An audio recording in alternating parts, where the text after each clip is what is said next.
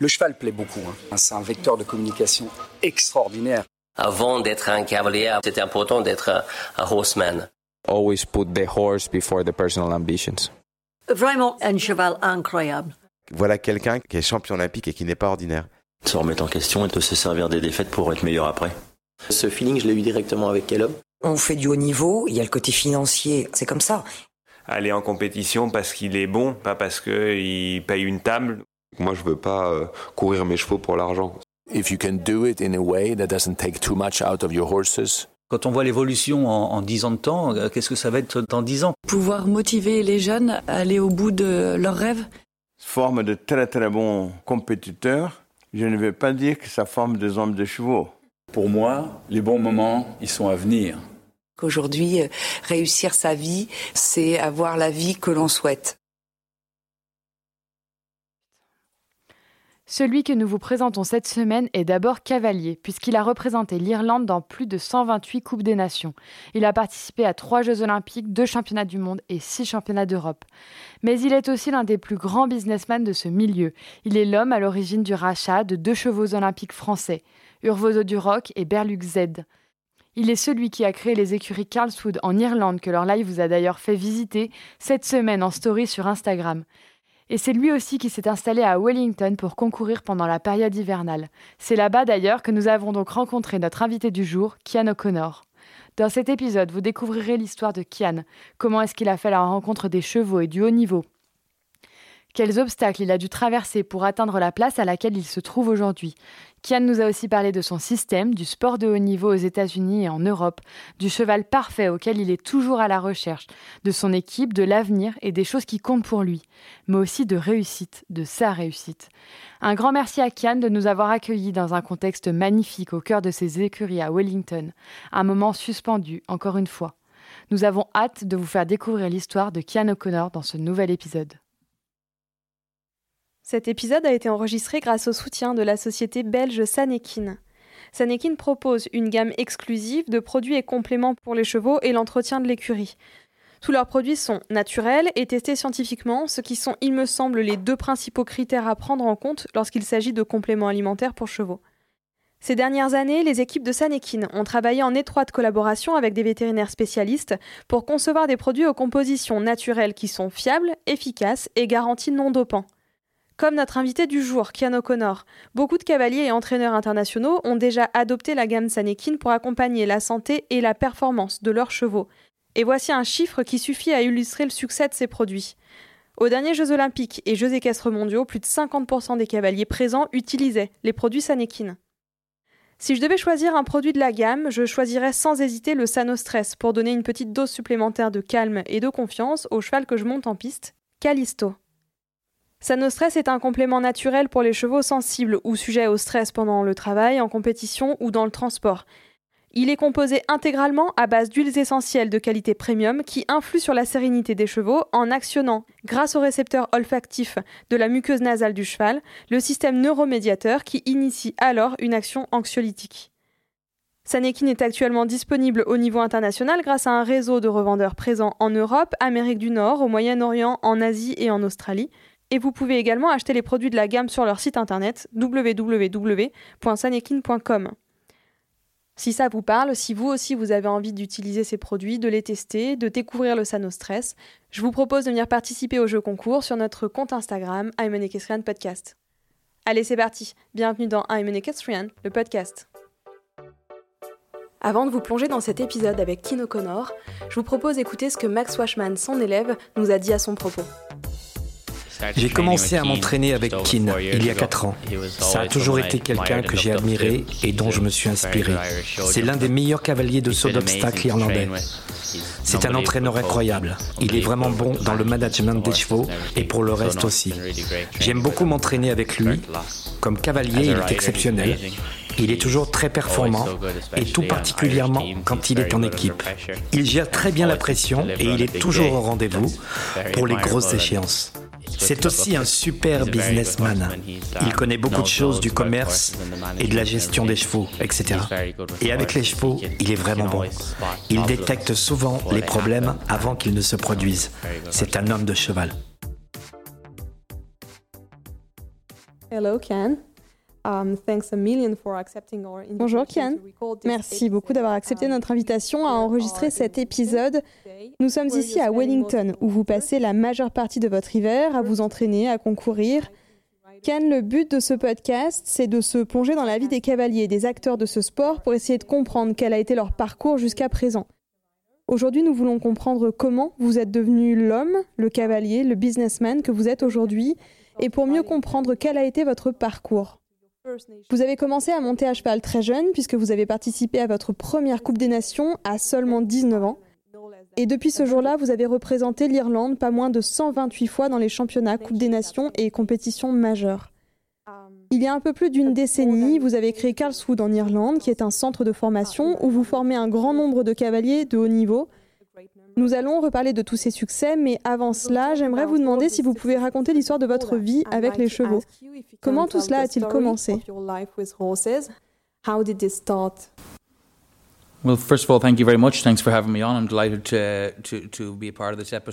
Eh bien, tout d'abord, merci beaucoup de m'avoir invité. Je suis ravi de faire partie de cet épisode. Oui, c'est intéressant parce que la plupart des interviews que nous faisons sont courtes et spécifiques à certaines questions. Donc, ce qui est unique avec ce podcast, c'est que cela nous fait réfléchir, s'arrêter et regarder en arrière, ce que nous ne faisons pas souvent. Me concernant, je suis allé dans une école de rugby à Dublin appelée Belvedere. Mon grand-père était un joueur de rugby irlandais très célèbre, Carl Mellin, et il y avait dans la famille le gène du rugby. Et il pensait que j'allais être un joueur de rugby, mais je n'étais pas assez bon et je n'étais pas assez costaud. Alors je me suis lassé. J'en ai eu marre des gens qui me battaient et me bousculaient sur le terrain de rugby. Mon père était un grand amateur, lui, de chasse à cour. Donc quand j'avais environ 14 ans, j'ai commencé à accompagner mon père, Tag, il avait un bon cheval de chasse à cour appelé Haliman. J'ai commencé à monter à cheval, à monter sur la plage et à suivre des cours de l'école d'équitation locale. Et tout est parti de là, vraiment.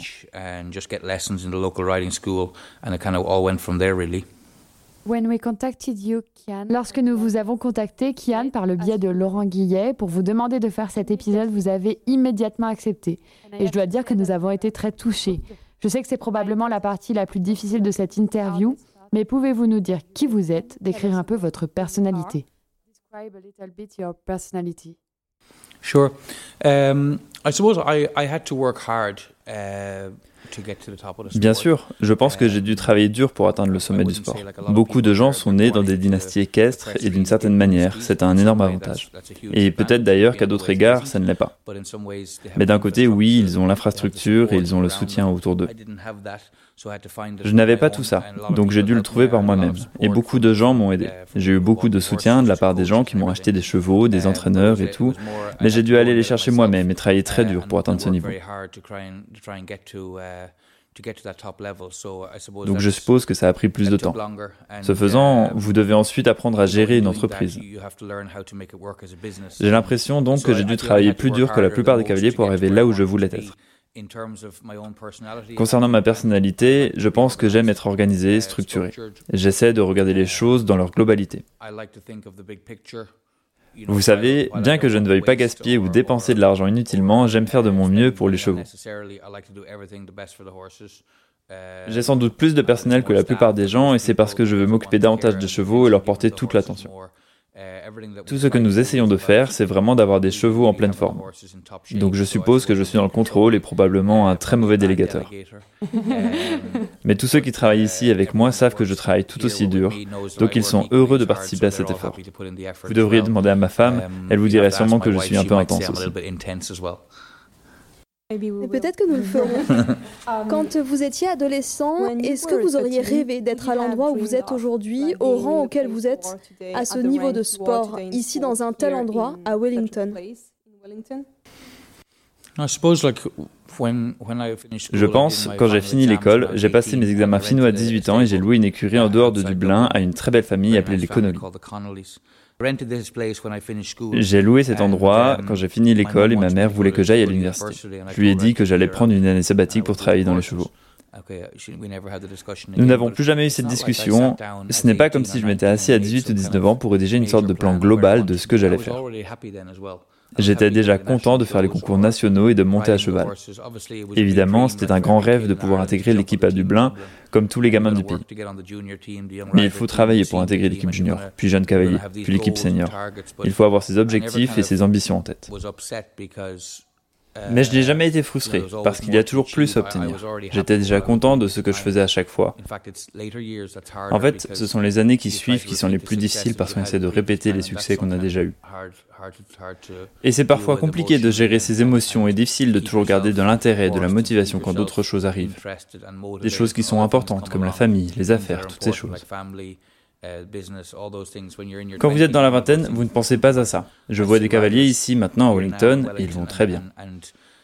Ils n'ont peut-être pas les mêmes engagements ou le même stress et les mêmes problèmes dans leur vie, et vous pouvez les voir complètement libres et tout est facile. Et donc, je pense que la vie est surtout la vie de cavalier, c'est comme un livre avec différents chapitres, et vous devez être prêt à tourner les pages. Et les choses sont différentes entre 18, 25, 40 ans et ainsi de suite.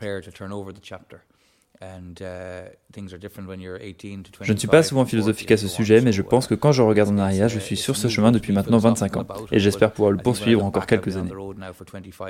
Mais il y a beaucoup d'émotions différentes et beaucoup de bons souvenirs.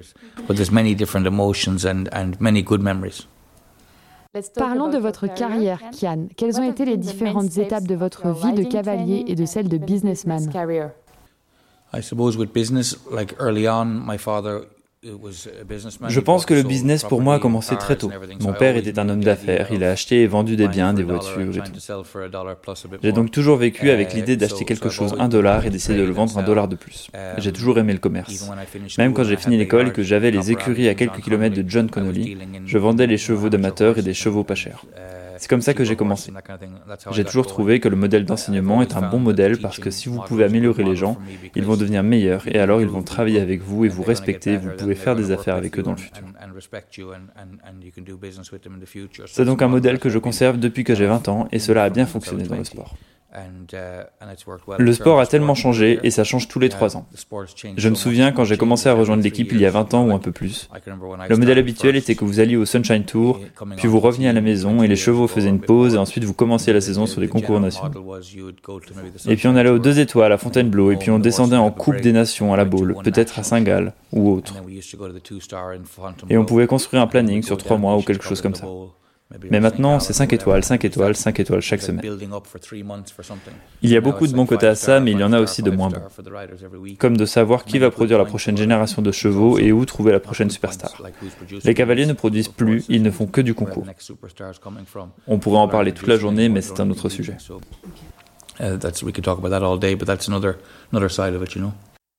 Nous en reparlerons.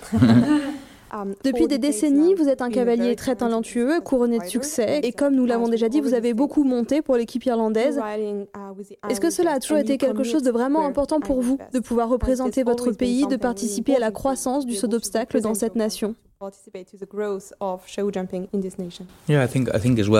Ouais, je pense aussi. Peut-être que pour les cavaliers qui entrent sur la scène internationale aujourd'hui, les choses sont différentes. Quand j'ai commencé, on faisait des concours nationaux, des petits concours et des coupes des nations. Toute votre carrière était entre les mains de votre chef d'équipe. Aujourd'hui, vous pouvez être dans le top 10 mondial et vous n'avez pas besoin d'avoir le numéro de téléphone de votre chef d'équipe. Vous pouvez ignorer ces appels si vous le souhaitez. Et concernant les Coupes des Nations, la FEI les a laissés décliner dans son attrait, tout comme pour le circuit Coupe du Monde. Mais d'autres circuits sont arrivés et ont injecté beaucoup d'argent dans l'industrie, ce qui a été positif. Mais la FEI, en tant qu'instance dirigeante, doit aussi faire en sorte que les Coupes des Nations gardent de leur attrait et que ça ne devienne pas le circuit le moins intéressant parmi l'ensemble de ce qui existe. Est-ce qu'on peut parler des Jeux Olympiques um, Il y a donc eu ce nouveau format implémenté l'année dernière à Tokyo, un format à trois cavaliers, pas de drop score. Ça a été dur. Je sais que ça a été dur aussi pour l'équipe irlandaise, notamment pour Shane Sweetnam, pour ne citer que lui. Quelle est votre opinion à ce sujet? Comment l'avez-vous vécu depuis votre poste? Et aussi, qu'avez-vous pensé au moment où ça s'est passé?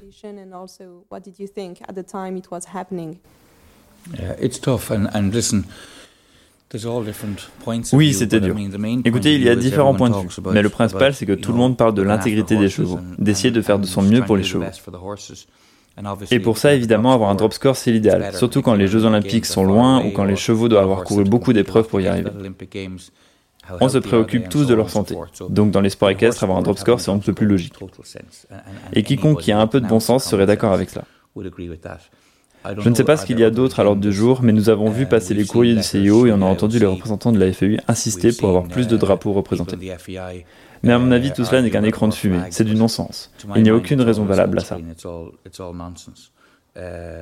Parce que si vous baissez le niveau des Jeux Olympiques pour y autoriser des pays qui ne sont pas au niveau, eh bien ce ne sont pas vraiment des Jeux Olympiques de toute façon. Donc si le niveau doit être au niveau olympique, 1m60 comme un championnat. Alors il faut garder un drop score, ça a toujours fonctionné. Ce qui, je crois, me dérange vraiment, c'est que la FEI nous dise que c'est le CIO qui a exigé ces changements.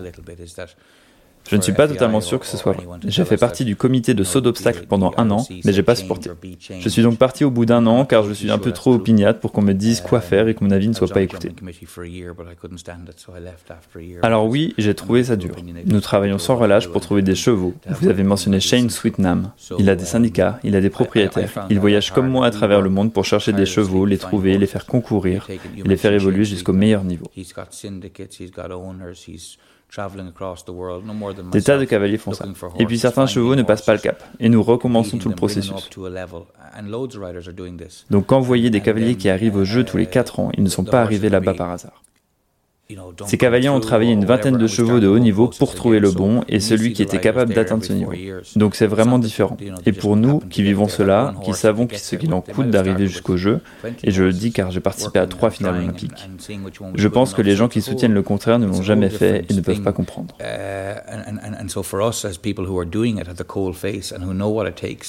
I've been in three Olympic finals. I think that that uh, people who, who, who, who say the opposite. L'année dernière, quelques semaines seulement après les Jeux Olympiques, votre client, M. Washman, et ses deux garçons ont investi dans deux chevaux français, Berlux Z, que nous venons de voir dans vos écuries d'ailleurs, qui était monté par Simon Delestre, et Urvoso du Roc, le cheval olympique de Nicolas Delmotte. Pourquoi avez-vous décidé d'acheter ces deux chevaux Pensez-vous que la France est une terre où on élève des chevaux de grande qualité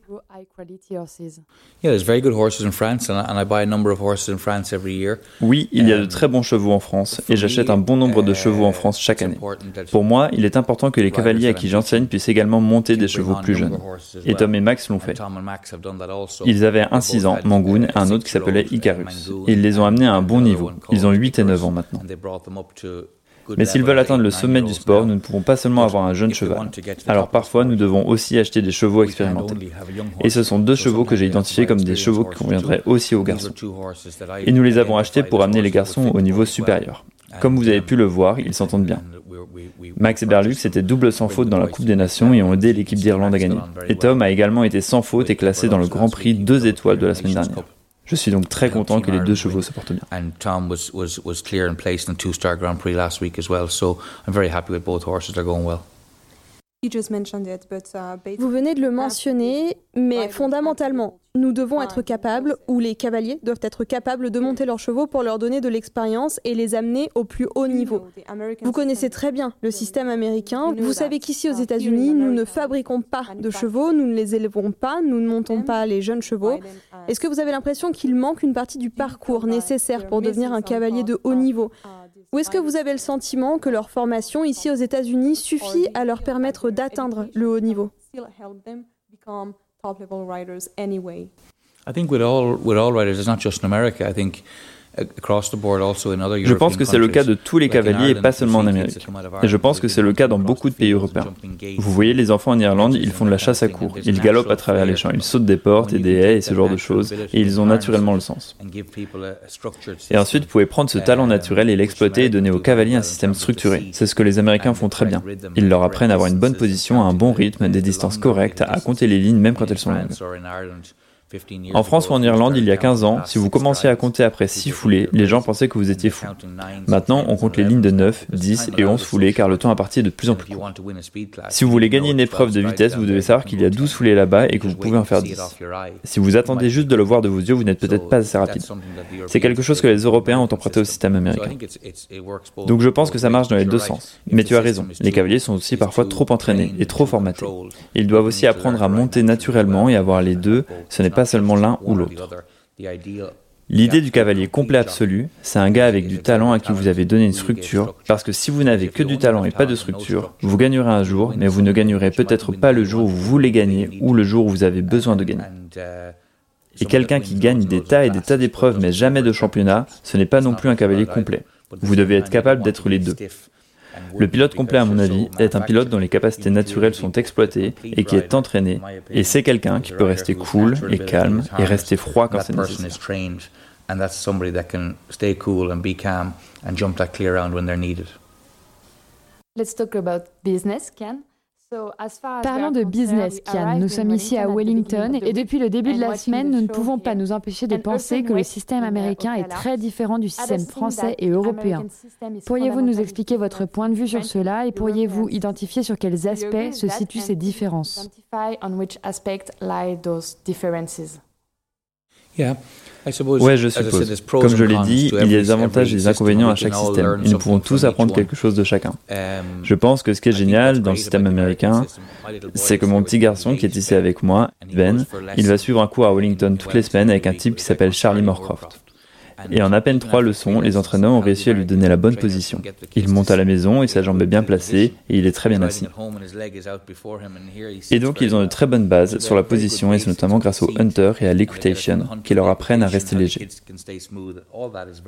Tout cela est très bon par rapport au système français. Mais il y a aussi beaucoup de points positifs. Personnellement, en tant que marchand qui souhaite acheter les chevaux destinés à des clients, je trouve que les chevaux français ne sont pas assez travaillés sur le plat et qu'ils devraient être mieux dressés. Peut-être que ça vient de la race, mais moi je dis souvent qu'il faut un Français pour monter un cheval français.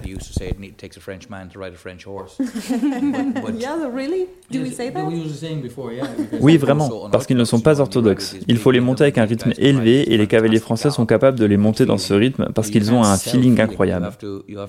Mais on ne peut pas vendre du feeling. Il faut produire des chevaux qui sont vendables. Et donc, je pense que les chevaux devraient être mieux préparés. Je suis allé à la grande semaine de Fontainebleau l'année dernière et j'ai acheté quatre chevaux.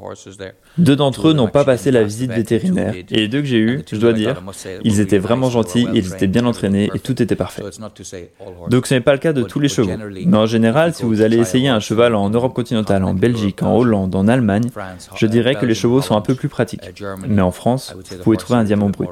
Et donc acheter ce type de chevaux pour moi, pour que je les monte, ça ne me dérange pas. Mais pour avoir des chevaux immédiatement prêts pour des clients, ils doivent être capables de changer de pied rapidement, de revenir au galop de travail, etc. Et donc c'est quelque chose qui va évoluer. Et vous aurez une influence plus moderne avec des cavaliers plus jeunes comme Edouard Lévy et des gens comme ça, et qui essaieront d'adapter le système européen à la manière française de faire les choses. Et après, ça sera encore mieux. Who will who will try to adapt the European system back into the French way of doing things, and then again you'll have you'll have even better.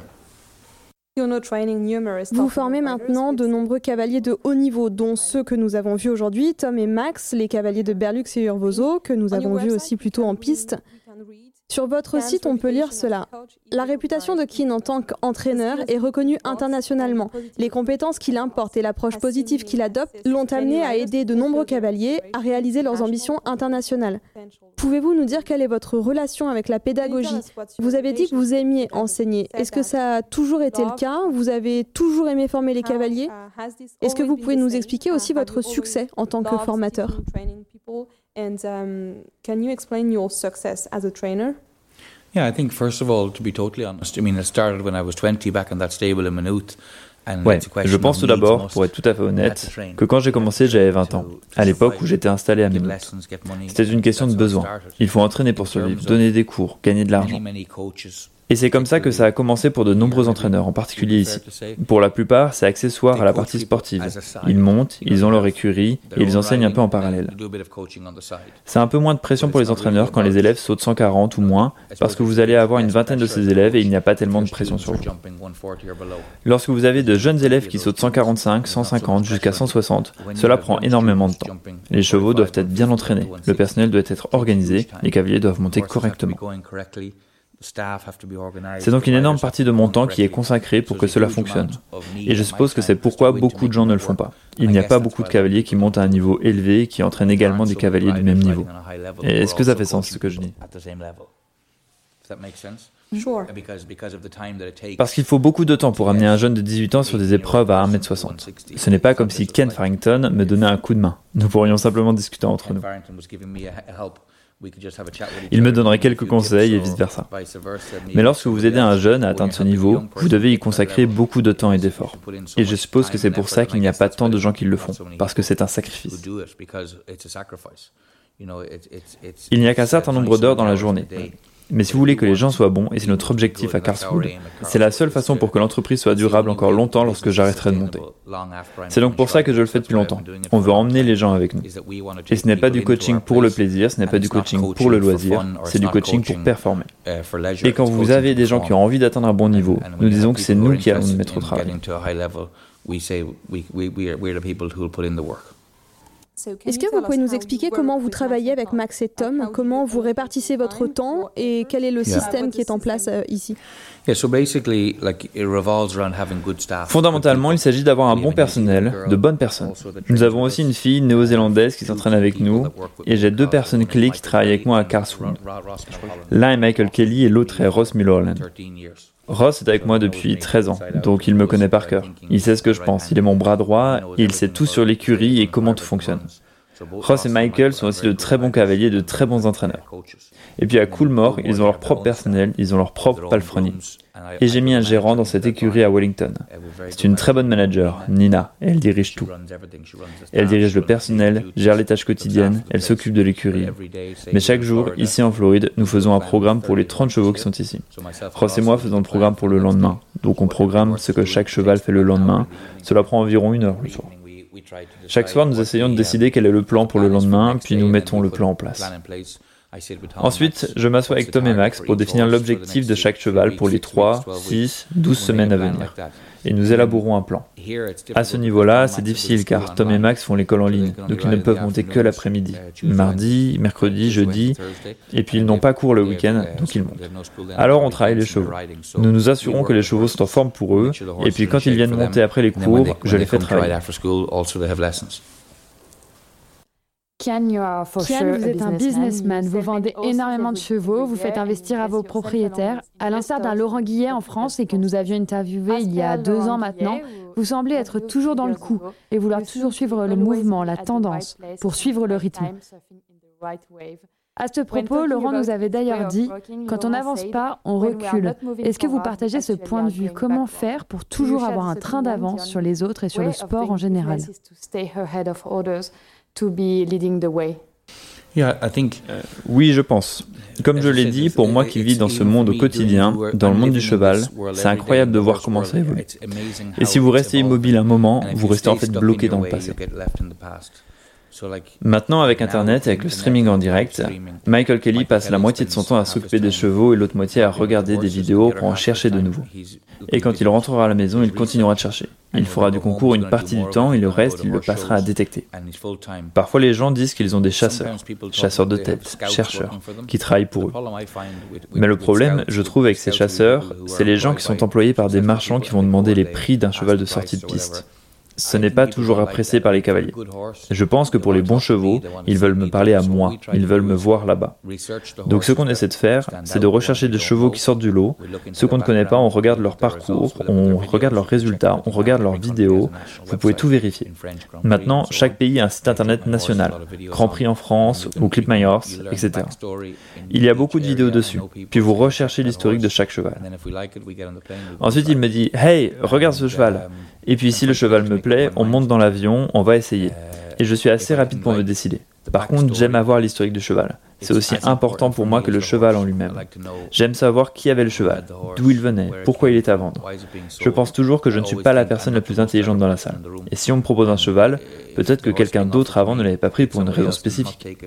Donc je ne pars jamais du postulat que je suis le plus intelligent ou que j'arrive le premier. Je pense toujours, pourquoi vendent-ils il y a quelques années, c'était toujours Yann Tops qui avait les bons chevaux et qui avait la bonne réputation auprès des meilleurs clients pour trouver les meilleurs chevaux. Aujourd'hui, je pense que les gens savent que nous aussi, nous avons de bons clients et que nous avons la capacité d'acheter un cheval de haut niveau.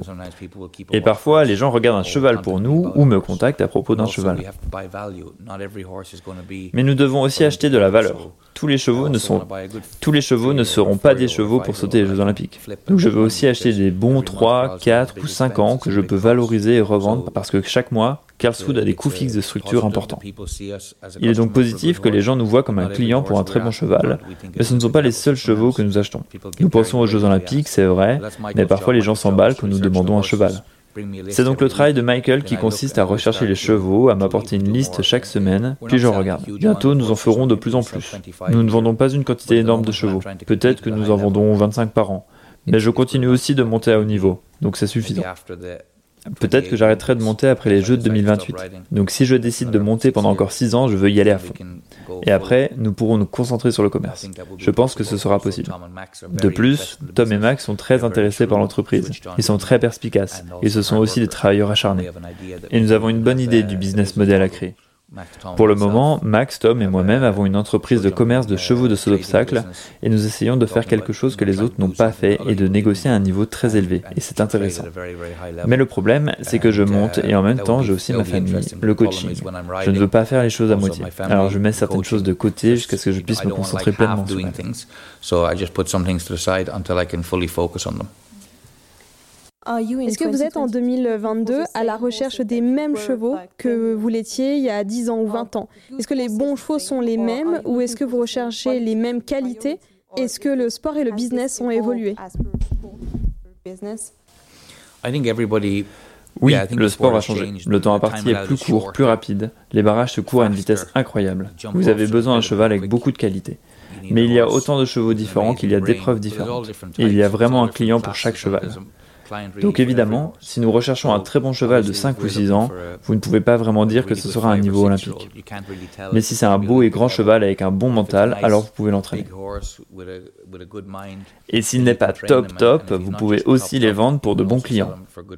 Donc je ne suis pas vraiment intéressé par l'achat d'un cheval qui est très difficile à monter et qui saute de manière impressionnante, parce que s'il n'est pas assez bon, vous êtes coincé. Je suis plus intéressé par l'achat d'un beau cheval mesurant 1m68, 1m70 avec un bon galop et un bon équilibre et que vous pouvez vendre pour des plus grosses épreuves, mais aussi pour les amateurs.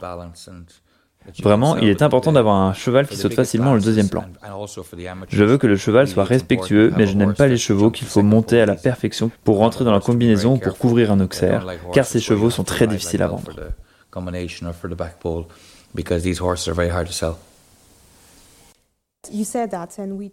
Vous l'avez dit, on en a déjà beaucoup parlé aussi avec nos invités précédents le sport a vraiment évolué au cours de la dernière décennie. Comment faites-vous pour rester dans le coup, pour suivre l'évolution du sport, être toujours au top et comment on s'améliore avec le temps?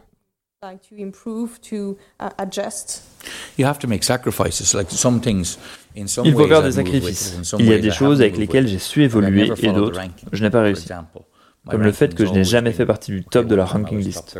Mon classement a toujours été correct. Une fois, j'étais en top 30. Mais peu importe, je n'ai jamais vraiment cherché à y rester ou à prendre des places. Premièrement, je ne veux pas faire 45 concours par an. J'ai aussi une vie de famille. Je fais peut-être ici ce qui représente environ 4 grosses compétitions. On va en reparler. Si les chevaux sont à bon niveau, je ferai normalement 3 ou 4 gros concours à Wellington, puis ce sera 10-12 autres concours. Ça représente un tiers, voire deux tiers de moins que d'autres cavaliers. Et pourquoi je fais ça? Eh ben, je sais que le sport a changé. Et je sais que c'est une course pour passer de ce 5 étoiles à ce 5 étoiles. Et il y aura beaucoup de galabas. C'est le choix qu'ils font, et cela convient à leur vie. Mais moi, je me soucie de l'après, du moment où je ne monterai plus.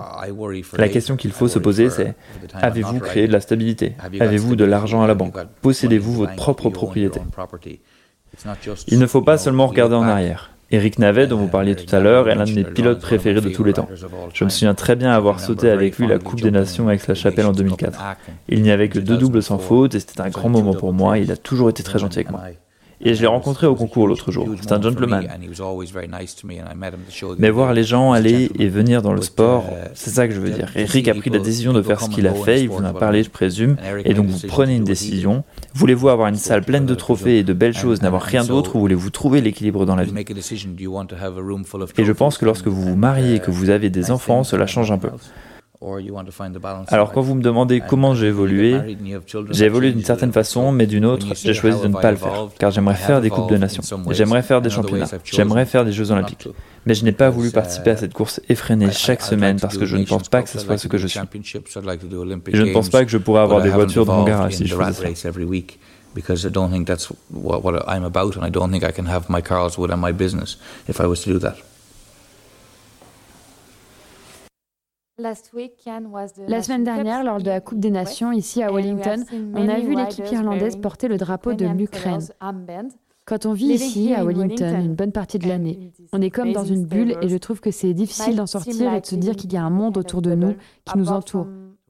Est-ce qu'on arrive quand même à rester connecté au reste des problématiques mondiales?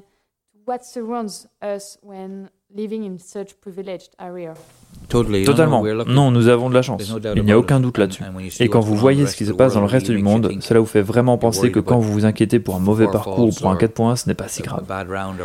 Mais cela remet les choses en perspective. Vraiment, ce que le monde traverse est terrible. Quand vous devez vous soucier de votre survie ou de celle de votre enfant, c'est juste terrifiant. On arrive bientôt à la fin de l'épisode, mais on a encore deux questions pour vous. Peut-être pas la plus simple, mais vous allez me le dire, vous faites partie des meilleurs cavaliers et vous êtes l'un des plus grands marchands de chevaux euh, mondiaux. Est-ce que vous considérez que vous avez réussi Bien sûr, je suis content de faire ce que je fais.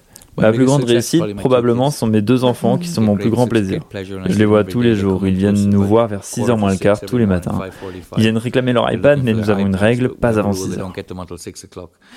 On entend des petits pieds arriver tous les matins. Kara n'a que 5 ans et Ben en a 8. J'aimerais qu'ils aiment ça. Mais s'ils n'aiment pas les chevaux, c'est bien aussi. Mais ce serait bien s'ils le faisaient parce que nous avons Carswood à la maison et ils peuvent en profiter et travailler, c'est ce qu'ils veulent. Mais oui, ma vie a été un succès. J'ai aussi eu de la chance, j'ai eu de la chance de rencontrer certaines personnes et certains chevaux. Vous pouvez travailler aussi dur que vous le souhaitez, mais il faut aussi savoir s'arrêter et prendre du recul. Beaucoup de gens m'ont aidé sur ma trajectoire. Il faut aussi savoir saisir les opportunités et continuer d'avancer jusqu'à la prochaine étape. J'ai eu de très bons chevaux et de très grandes victoires et beaucoup de succès en championnat, mais j'aimerais en avoir encore d'autres. Je ne suis pas encore prêt à partir.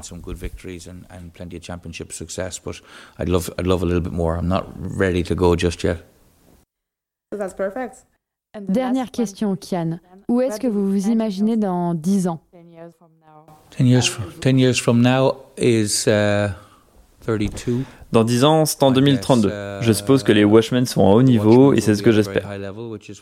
J'aimerais avoir d'autres business, pas seulement les chevaux. Et peut-être que mes enfants monteront un cheval et que je pourrai en profiter à travers eux. Je vois d'autres personnes dont les enfants le font à haut niveau, comme les Philip Arts, et ça doit faire très plaisir quand on voit ses propres enfants monter à cheval. C'est donc quelque chose que j'attends avec impatience aussi. Mais je pense que j'ai juste tellement d'idées dans la tête et de choses que je veux faire et développer et tout. Je ne veux pas faire un burn-out et essayer d'en faire trop. Donc je veux essayer, comme je l'ai dit, d'accomplir chaque étape correctement. Mais oui, chaque jour nous levons, nous avons la chance de travailler avec des chevaux et nous avons la chance de faire quelque chose que nous aimons. Alors j'espère que nous serons dans le sport pendant encore longtemps. hopefully we'll be in the sport for a long time to come. That's what we hope for you. Thank you very much. Thank you.